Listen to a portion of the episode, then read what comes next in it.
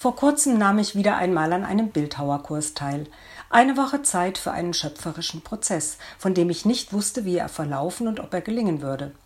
Ich suchte mir einen kleinen Marmorblock aus und ging mit viel Elan und ohne konkrete Vorstellung mit Hammer und Meißel an die Arbeit.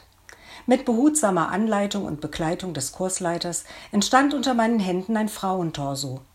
Wie schon viele Male vorher machte mir die Arbeit am Stein bewusst, was an Themen in mir schlummerte was unter der Oberfläche des Bewusstseins in mir arbeitete und rumorte, was unter der Oberfläche freigelegt und angeschaut werden wollte. Es ging um Themen wie mich aufrichten, mich zentrieren, die Mitte finden und mich festigen. Es tat gut, mit diesen Gedanken im Hinterkopf an der Skulptur zu arbeiten, der Skulptur und gleichzeitig mir selbst zu einem guten Stand zu verhelfen. Es war ein Geben und Nehmen in diesem Arbeitsprozess. Gedanken speisten die Arbeit, die Arbeit und der Umgang mit dem Material speisten die Gedanken. So war am Ende alles gut. Ich fühlte mich aufgerichtet und gefestigt. Meine Skulptur, die in der Wohnung einen würdigen Platz gefunden hat, wird mich daran erinnern, wenn sich das mal ändern sollte.